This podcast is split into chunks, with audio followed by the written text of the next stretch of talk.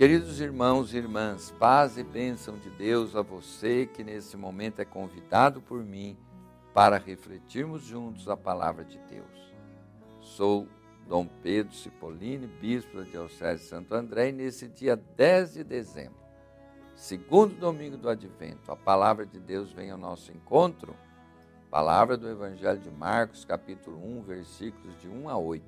Nós estamos refletindo aqui, esta reflexão faz parte do trabalho evangelizador da Diocese de Santo André e nós benzemos, agradecemos muito a TV Mais por veicular a palavra de Deus. Sejam todos abençoados e vamos refletir o Evangelho.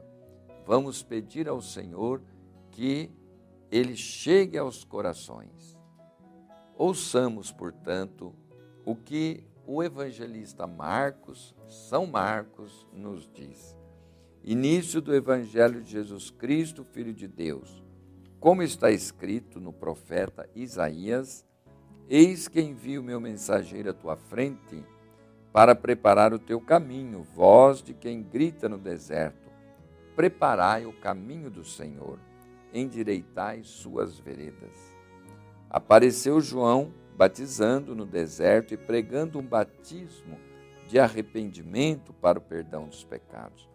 Toda a região da Judéia e todos os habitantes de Jerusalém iam ter com ele e eram por ele batizados no Rio Jordão, confessando seus pecados. João usava roupas de pelo de camelo e um cinto de couro na cintura e alimentava-se com gafanhotos e mel silvestre. Ele pregava dizendo: Depois de mim vem quem é mais forte do que eu. Eu não sou digno de, abaixando-me, desatar a correia de suas sandálias.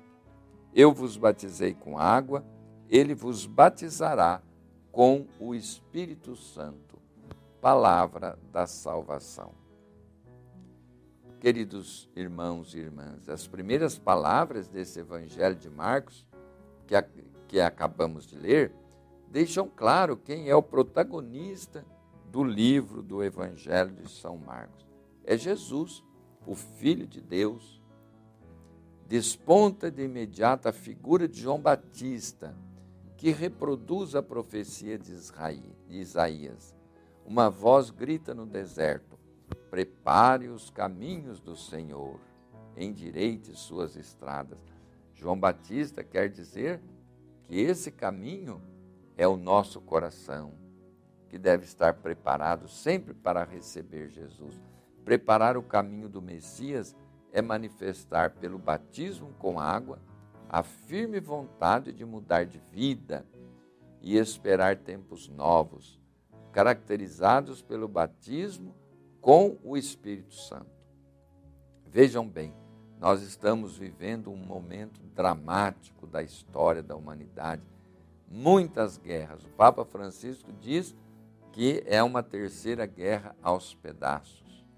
Precisamos endireitar as estradas, criar relações com base na igualdade, na fraternidade, na justiça, deixar tudo aquilo que é violência para adotar a bondade, a fraternidade do reino de Deus.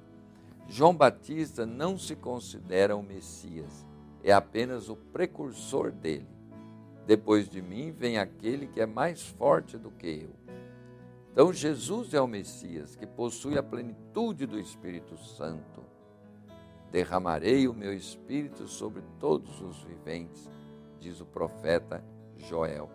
Então, Jesus veio, derrama sobre nós o seu Espírito, para que, desejando, querendo, nós possamos vencer o mal, fazendo o bem.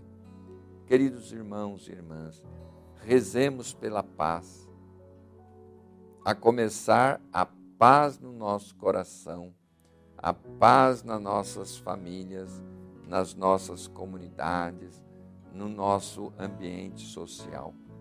Isto tem um valor inestimável. Quantas pessoas vítimas de violência, vítimas do ódio, vítimas da ganância, que o Senhor nos dê a paz. Rezemos.